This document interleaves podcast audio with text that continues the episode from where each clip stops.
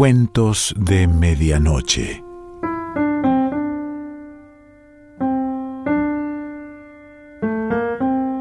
El cuento de hoy se titula El hombrecito del azulejo y pertenece a Manuel Mujica Laines.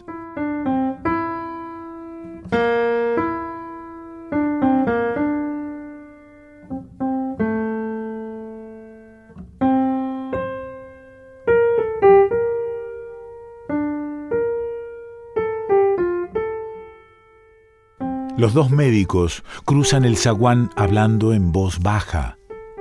Su juventud puede más que sus barbas y que sus levitas severas y brilla en sus ojos claros. Uno de ellos, el doctor Ignacio Pirovano, apoya una de las manos grandes, robustas, en el hombro del otro y comenta, Esta noche será la crisis. Sí, Responde el doctor Eduardo Wilde, hemos hecho cuanto pudimos.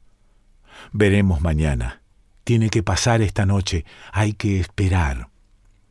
Y salen en silencio.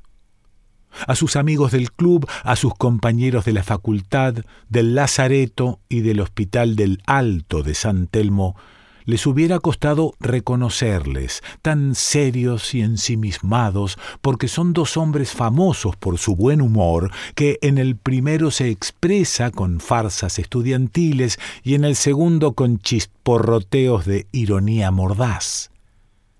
Cierran la puerta de calle sin ruido y sus pasos se apagan en la noche. Detrás, en el gran patio, la muerte aguarda, sentada en el brocal del pozo. Ha oído el comentario y en su calavera flota una mueca que hace las veces de sonrisa. También lo oyó el hombrecito del azulejo. El hombrecito del azulejo es un ser singular. Nació en Francia, en Dèvres, y vino a Buenos Aires por equivocación. Sus manufactureros no lo destinaban aquí, pero lo incluyeron por error dentro de uno de los cajones rotulados para la capital argentina, e hizo el viaje embalado prolijamente, el único distinto de los azulejos del lote. Los demás, los que ahora lo acompañan en el zócalo, son azules como él, con dibujos geométricos estampados, pero ninguno se honra con su diseño, el de un hombrecito azul, barbudo, con calzas antiguas, gorro de duende y un bastón en la mano derecha. Cuando el obrero que ornamentaba el zaguán porteño topó con él, lo dejó aparte porque su presencia intrusa interrumpía el friso mas luego le hizo falta un azulejo para completar y lo colocó en un extremo junto a la cancela que separa zaguán y patio, pensando que nadie lo descubriría. Y el tiempo transcurrió, sin que ninguno notara que entre los baldocines había uno disimulado por la penumbra de la galería, tan diverso, Entraban los lecheros, los pescadores, los vendedores de escobas y plumeros hechos por los indios pampas, depositaban en el suelo sus canastos y no se percataban del menudo extranjero del zócalo. Otras veces eran las señoronas de visita las que atravesaban el zaguán y tampoco lo veían, ni lo veían las chinas crinudas que pelaban la pava a la puerta, aprovechando la hora en que el ama rezaba el rosario. Hasta que un día la casa se vendió, y entre sus nuevos habitantes hubo un niño quien lo halló de inmediato. Ese niño, ese Daniel, a quien la muerte atisba ahora desde el brocal, fue enseguida su amigo. Le apasionó el misterio del hombrecito del azulejo, de ese diminuto ser que tiene por dominio un cuadrado con diez centímetros por lado y que sin duda vive ahí por razones muy extraordinarias. le dio un nombre. Lo llamó Martinito, en recuerdo del gaucho don Martín que le regaló un petizo cuando estuvieron en la estancia de su tío materno, en Arrecifes, y que se le parece vagamente, pues lleva como él unos largos bigotes caídos y una barba en punta. Martinito, Martinito, el niño lo llama al despertarse y arrastra a la gata gruñona para que lo salude. Martinito es el compañero de su soledad. Daniel se acurruca en el suelo junto a él y le habla durante horas, mientras la sombra teje en el suelo la minuciosa telaraña de la cancela, recortando sus orlas y paneles con la media luna del montante donde hay una pequeña lira. Martinito agradecido a quien comparte su aislamiento, le escucha desde su silencio azul, mientras las pardas van y vienen descalzas por el zaguán y por el patio que en verano huele a jazmines del país y en invierno sutilmente al saumerio encendido en el brasero de la sala. Pero ahora el niño está enfermo, muy enfermo. Ya lo declararon los doctores al salir, y la muerte espera en el brocal. El hombrecito se asoma desde su escondite y la espía.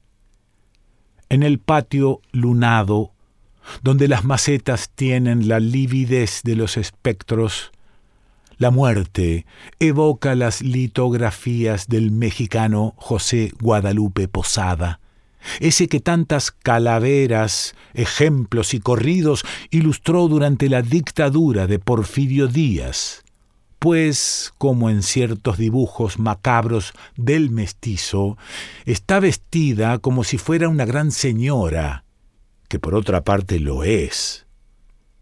Martinito estudia su traje negro de revuelta cola, con muchos botones y cintas, y la gorra emplumada que un moño de crespón sostiene bajo el maxilar y estudia su cráneo terrible, más pavoroso que el de los mortales, porque es la calavera de la propia muerte y fosforece con verde resplandor. Y ve que la muerte bosteza. Ni un rumor se oye en la casa. El ama recomendó a todos que caminaran rozando apenas el suelo como si fueran ángeles para no despertar a Daniel, y las pardas se han reunido a rezar en el otro patio, en tanto que la señora y sus hermanas lloran con los pañuelos apretados sobre los labios en el cuarto del enfermo, donde algún bicho zumba como si pidiera silencio alrededor de la única lámpara encendida. Martinito piensa que el niño, su amigo, va a morir y le late el frágil corazón de cerámica. Ya nadie acudirá cantando a su escondite del zaguán Nadie le traerá los juguetes nuevos para mostrárselos y que conversen con él. Quedará solo una vez más, mucho más solo, ahora que sabe lo que es la ternura. La muerte, entre tanto, balancea las piernas magras en el brocal poliédrico de mármol. El hombrecito da un paso y abandona su cuadrado refugio va hacia el patio, pequeño peregrino azul que atraviesa los hierros de la cancela asombrada, apoyándose en el bastón. Los gatos, a quienes trastorna la proximidad de la muerte, cesan de maullar. Es insólita la presencia del personaje que podría dormir en la palma de la mano de un chico, tan insólita como la de la enlutada mujer, sin ojos. Allá abajo, en el pozo profundo, la gran tortuga que lo habita adivina que algo extraño sucede en la superficie y saca la cabeza del caparazón. La muerte se hastía entre las enredaderas tenebrosas, mientras aguarda la hora fija en que se descalzará a los mitones fúnebres para cumplir su función. Desprende el relojito que cuelga sobre su pecho flácido y al que una guadaña sirve de minutero, mira la hora y vuelve a bostezar. Entonces advierte a sus pies al enano del azulejo que se ha quitado el bonete y hace una reverencia. Madame la Morte. A la muerte le gusta que le hablan en francés.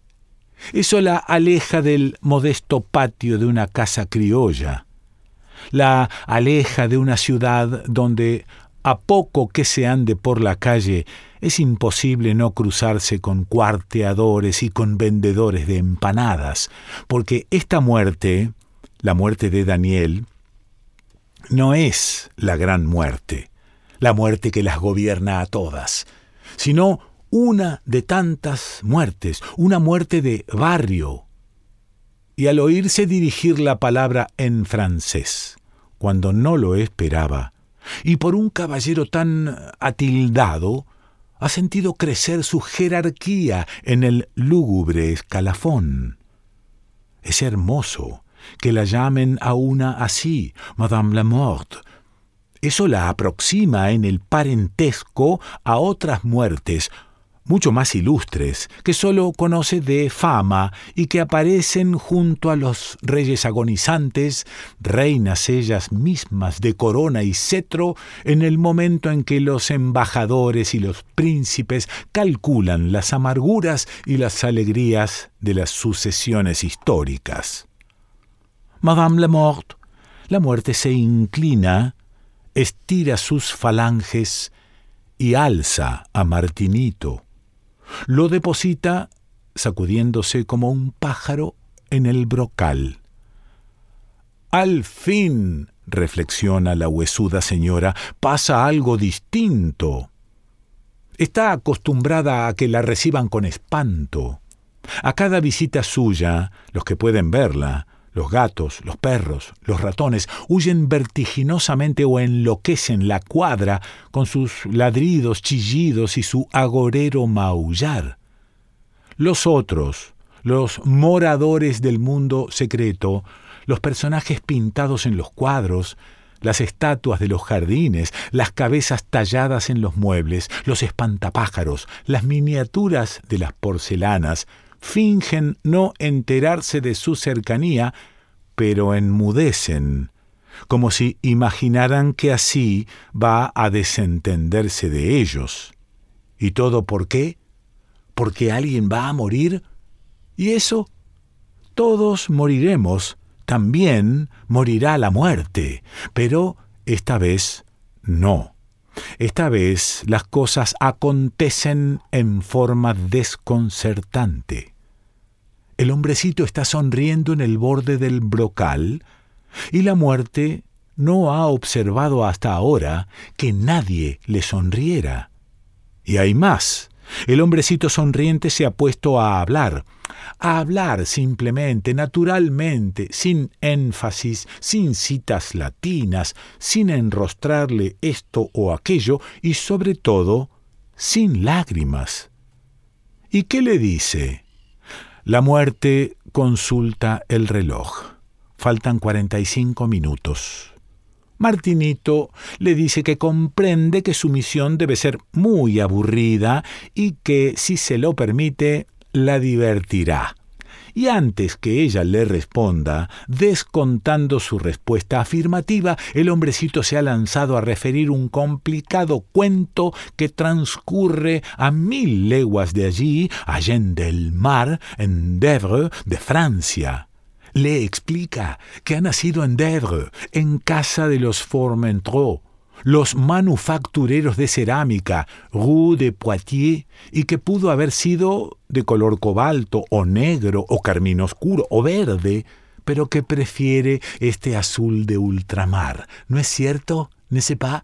Y le confía cómo vino por error a Buenos Aires y adelantándose a las réplicas, dando unos eh, saltitos graciosos, le describe las gentes que transitan por el zaguán, la parda enamorada del carnicero, el mendigo que guarda una moneda de oro en la media, el boticario que ha inventado un remedio para la calvicie y que de tanto repetir demostraciones y ensayarlo en sí mismo perdió el escaso pelo que le quedaba, el mayoral del tranvía de los hermanos Lacroce, que escolta a la señora hasta la puerta galantemente y luego desaparece corneteando.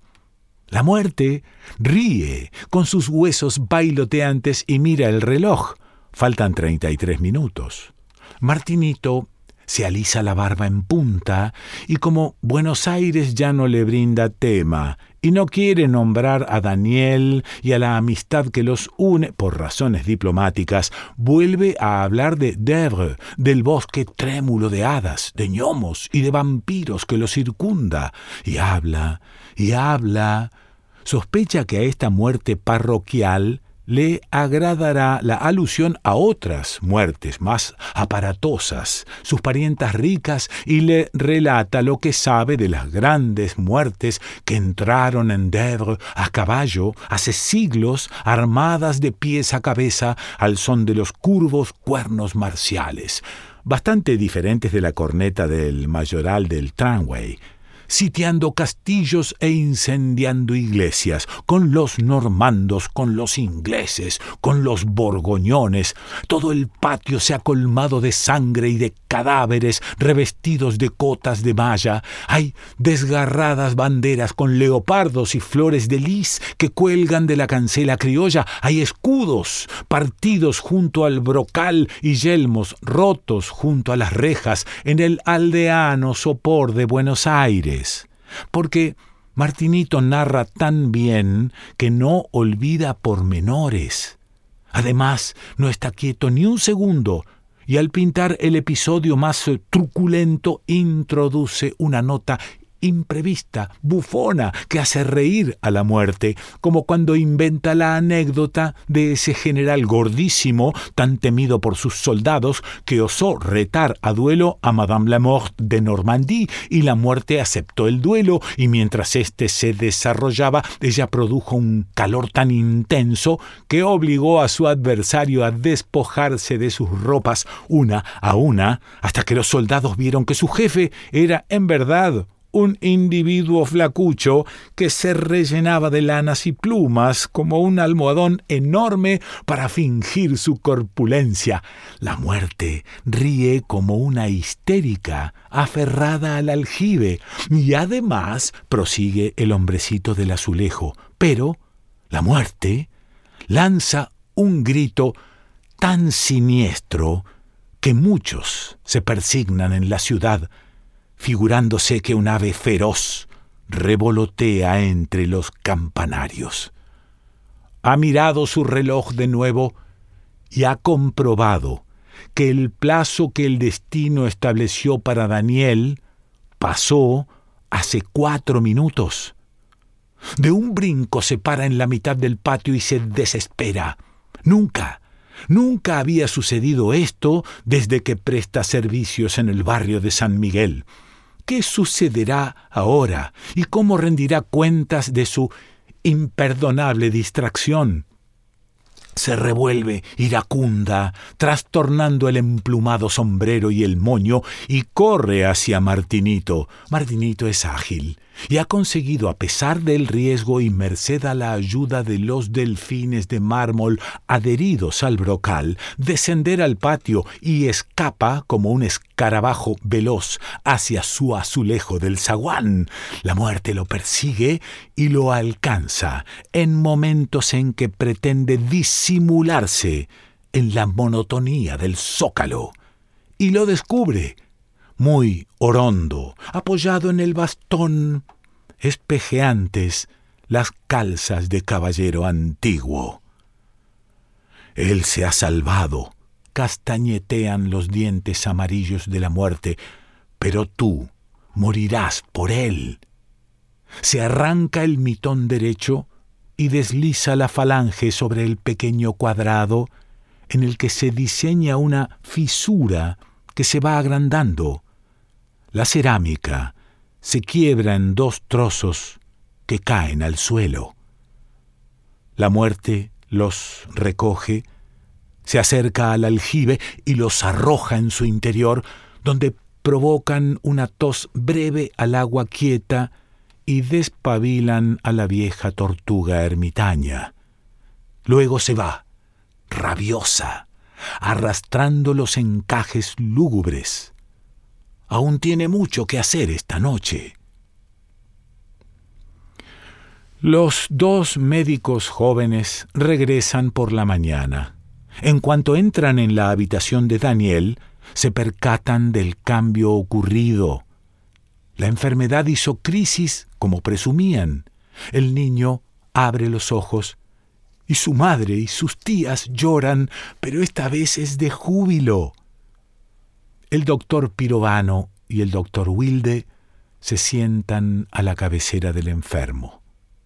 Al rato, las señoras se han contagiado del optimismo que emana de su buen humor. Ambos son ingeniosos. Ambos están desprovistos de solemnidad. Ahora lo único que quieren es que Daniel sonría. Pirovano se acuerda del tiempo no muy lejano en que urdía chascos pintorescos cuando era secretario del disparatado Club del Esqueleto en la farmacia del Cóndor de Oro y cambiaba los letreros de las puertas, robaba los faroles de las fondas y las linternas de los serenos, echaba municiones en las orejas de los caballos de los lecheros y enseñaba insolencias a los loros. Daniel sonríe por fin y Eduardo Wilde le acaricia la frente. Una semana más tarde, el chico sale al patio. Alza en brazos a la gata gris y se apresura, titubeando todavía, a visitar a su amigo Martinito. Su estupor y su desconsuelo corren por la casa al advertir la ausencia del hombrecito y que hay un hueco en el lugar del azulejo extraño. Madre y tías, criadas y cocineras se consultan inútilmente, nadie sabe nada. Revolucionan las habitaciones en pos de un indicio sin hallarlo. Daniel llora sin cesar. Se aproxima al brocal del aljibe llorando, llorando, y logra encaramarse y asomarse a su interior. Allá adentro todo es una fresca sombra y ni siquiera se distingue a la tortuga, de modo que, menos aún, se ven los fragmentos del azulejo que en el fondo descansan. Lo único que el pozo le ofrece es su propia imagen, reflejada en un espejo oscuro, la imagen de un niño que llora. El tiempo camina remolón y Daniel no olvida al hombrecito. Un día vienen a la casa dos hombres con baldes, cepillos y escobas. Son los encargados de limpiar el pozo. Y como en cada oportunidad en que cumplen su tarea, ese es día de fiesta para las pardas, a quienes deslumbra el ajetreo de los mulatos cantores que, semidesnudos, bajan a la cavidad profunda y se están ahí largo espacio baldeando y fregando. Los muchachos de la cuadra acuden. Saben que verán a la tortuga, quien sólo entonces aparece por el patio, pesadota, perdida como un anacoreta a quien de pronto trasladaran a un palacio de losas en ajedrez. Y Daniel es el más entusiasmado, pero algo enturbia su alegría, pues hoy no le será dado, como el año anterior, presentar la tortuga a Martinito. En eso cavila hasta que repentinamente uno de los hombres grita desde la hondura con voz de caverna Ahí va algo, abarájenlo. Y el chico recibe en las manos tendidas el azulejo intacto, con su hombrecito en el medio intacto. Porque si un enano francés estampado en una cerámica puede burlar a la muerte, es justo que también puedan burlarla las lágrimas de un niño.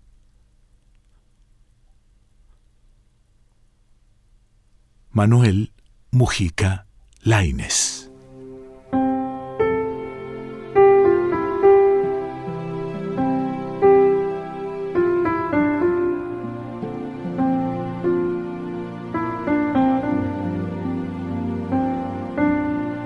Cuentos de Medianoche.